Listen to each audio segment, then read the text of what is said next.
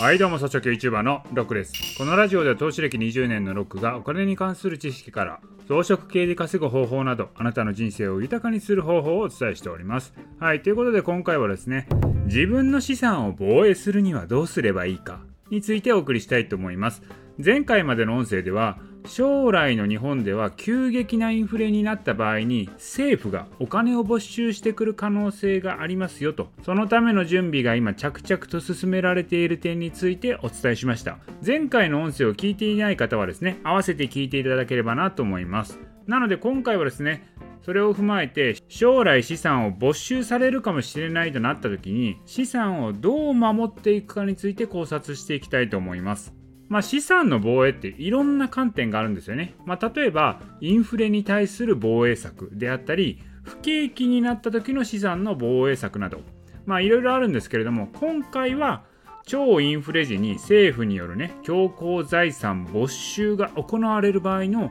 防衛策について着目して対策を考えていきたいと思います。まあそもそもね、なぜそんなことが起きるのかについては、前回までの音声にね、語ってますんで、そこを聞いていただければと思いますけれども、まずね、政府が財産を強行的にね、財産没収してくる前提として、今ね、個人の金融資産は全て把握されているという、まあ、そういう状況にあるということがあるんですよね。まあ、要はですね、基本的にはね、もう逃れられないんですよ。株も投資信託も不動産もね、もうすぐ銀行預金も含めてですけれども全て個人資産って政府の管理下に今あるんですよ。その状態で財産没収から資産防衛しようと思えば要はもう政府の管理下政府の監視下にない資産を持つしかないんですよね。まあじゃあタンス預金にすればいいんじゃないのと。まあそういうのは普通は考えるんですけどタンス預金っていうのはその現金紙幣が使えなくなったら全く意味がないんですよ。じゃあ外貨はどうか。ドルとかですね、ユーロ持っておけばいいんじゃないのと。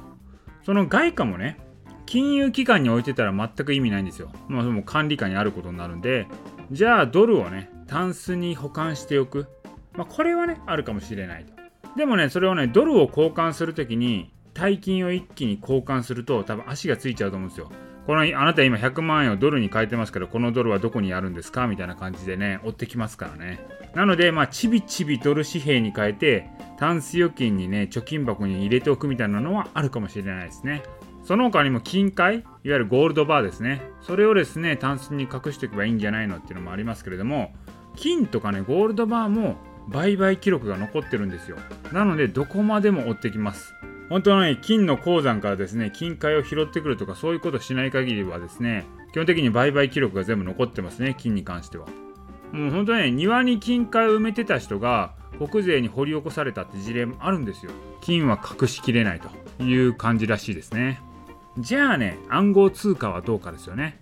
暗号通貨も結局取引所で売買してたらデータが記録されてるんで、これはもう政府の管理下にあるんですよ。まあやろうと思えばですけれどもその取引所を介さずに個人間で授受した暗号通貨であれば足がつかない可能性はあると。まあ、いわゆるね、資金洗浄した暗号通貨をオフラインで管理するみたいな感じですね。まあ、要はマネーロンダリングなんですけどね、これ。まあ、いずれにしても、ドル紙幣とか金塊暗号通貨にしても、それをタンスにね、保管しておくこと自体は問題ないと思うんですけれども、結局政府に他の資産持ってないかと聞かれて、そのことを隠して持ってないと虚偽報告したその時点で違法となっちゃうんで、まあ、そもそもおすすめはしませんと。それどころかのこの講習の音声でおすすめとか絶対言えないですからね、私。じゃあ他に資産防衛する方法はあるかというと、もうこれはね、金融資産以外のね、現物資産を持つしかないと思うんですよ。要は政府が金融資産とみなさなければ、それが没収される可能性は低くなるわけですよ。かつですね、それを現金化可能なものであれば資産価値としてキープされる可能性があるということです。具体的にどういうのがあるかというと骨董品とか芸術品絵画とかですねあとまあアンティークコインとかありますけどもアンティークコインはこれね通貨なのかどうかギリギリのラインだと思うんですけどねまあただしね骨董品とか芸術品っていうのはまあ、価値ってね、合ってないようなものなので、まあ、今後もね、価値があり続けるかどうかはわからないと。まあ、それぐらいしかないですね、もう。もう、あとあるとしたらもう完全に海外に拠点を移すしかないっていうことですよね。ただそれもね、日本でビジネスやってたら、あれ国税追っかけてくるんですよ。いくらね、海外に移住したところで、日本からお金もらってたらダメなんですよね。だからもう海外に移住して海外向けから収入を得るっていうことをしないといけないんですよね。それってもう日本とは完全に縁を切る感じじゃないですか。そこまでやるかっていうのはありますね。まあなので以上を踏まえると基本的に政府が資産を没収しに来ようと思えばですよ。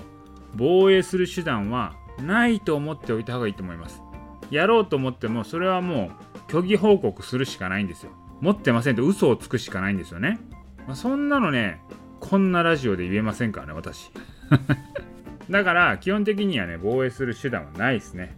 まあでもねこんだけ言ってますけど政府がそんだけ強硬策を取る場合まあ、そんな緊急にねお金を回収する時っていうのはお金持ちをターゲットにしてそこからたくさんお金を回収するっていうことになるんで一般庶民はそこまでね気にすることもないと思うんですよね。まあ資産がね10億ぐらい超えてきたら考えたらいいんじゃないのかなと思いますね。うん。まあこんだけ語っといてね結局何もせんでええんちゃうっていうことなんですけどね。まあもう10億ぐらいあったら考えたらいいと思うんですけど10億ぐらい超えてる人はこのラジオ絶対聞いてないですから。